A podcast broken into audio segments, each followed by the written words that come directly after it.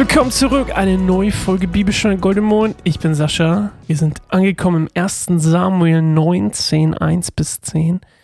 Und ähm, in meiner Vorbereitung und Findung von Dingen, die euch interessieren können, ist mir bei diesem Abschnitt absolut nichts aufgefallen.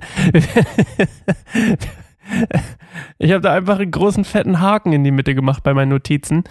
Und ähm, das scheint wohl einfach sich alles selbst zu erklären. Von daher, ich hoffe, das stimmt. Ich hab nämlich, ich arbeite ja mal ein bisschen vor, wie ihr euch sicherlich denken könnt.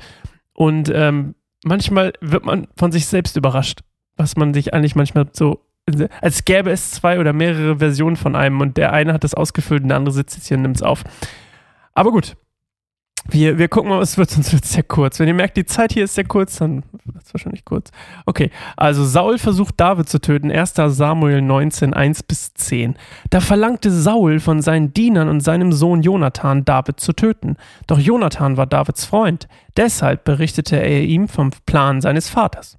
Mein Vater Saul will dich töten, warnte er ihn. Morgen früh musst du dich versteckt halten. Ich werde meinen Vater bitten, mit mir zusammen aufs freie Feld zu gehen, und in der Nähe deines Verstecks will ich mit ihm über dich sprechen. Dann sage ich dir, was ich herausgefunden habe.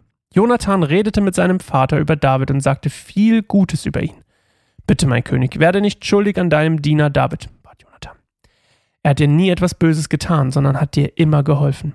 Hast du vergessen, wie er sein Leben aufs Spiel setzte, um den Philister zu töten, und wie der Herr Israel daraufhin einen großen Sieg geschenkt hat? Damals warst du glücklich darüber. Warum solltest du einen Unschuldigen wie David ermorden? Es gibt keinen Grund dafür. Saul hörte auf Jonathan und schwor, so wahr der Herr lebt, David soll nicht getötet werden. Danach rief Jonathan David und erzählte ihm, was geschehen war. Dann brachte er David zu Saul und alles war wieder zu, wie zuvor. Kurz darauf kam es wieder zum Krieg und David führte seine Truppen gegen die Philister. Er schlug sie vernichtend, sodass sie die Flucht ergriffen. Eines Tages, als Saul zu Hause mit seinem Speer in der Hand saß, ließ der Herr wieder einen bösen Geist über ihn kommen. David spielte auf der, aber auf der Harfe. Da schleuderte Saul seinen Speer nach ihm, um ihn an die Wand zu spießen. Doch David sprang zur Seite und floh in die Nacht hinaus. Der Speer blieb in der Wand stecken. Ja, da weiß ich, warum ich einen Haken gemacht habe. Also, ganz easy, ne? Jonathan ist Davids Kumpel und Freund und er liebt den. Das haben wir schon gehört. Er liebt David. Wahrscheinlich auch vor allem durch diesen, ne, durch den Geist Gottes in ihm.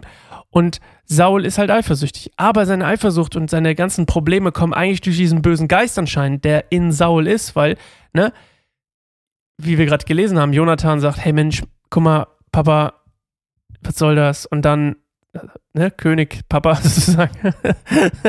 Komisch, dass er ihn nicht Papa nennt, aber gut. Das ist vielleicht so ein neues Ding, dass man seine Eltern mit Papa und Mama anspricht, aber keine Ahnung. Auf jeden Fall ähm, sagt er, hey Mensch, mach dich nicht schuldig an ihm. Und dann sagt äh, Saul quasi, als er klaren Kopfes ist, sagt er, yo, hast recht, ich schwör's dir beim Herrn.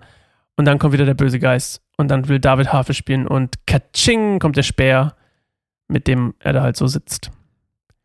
Ja, eigentlich ziemlich straightforward. Und dann flieht David. Und was als nächstes passiert, fahren wir morgen. Wie lange haben wir das? Auch drei Minuten. Das ist doch eine gemütliche Folge. Wir sehen uns morgen wieder. Ich freue mich schon drauf. Äh, tschüss.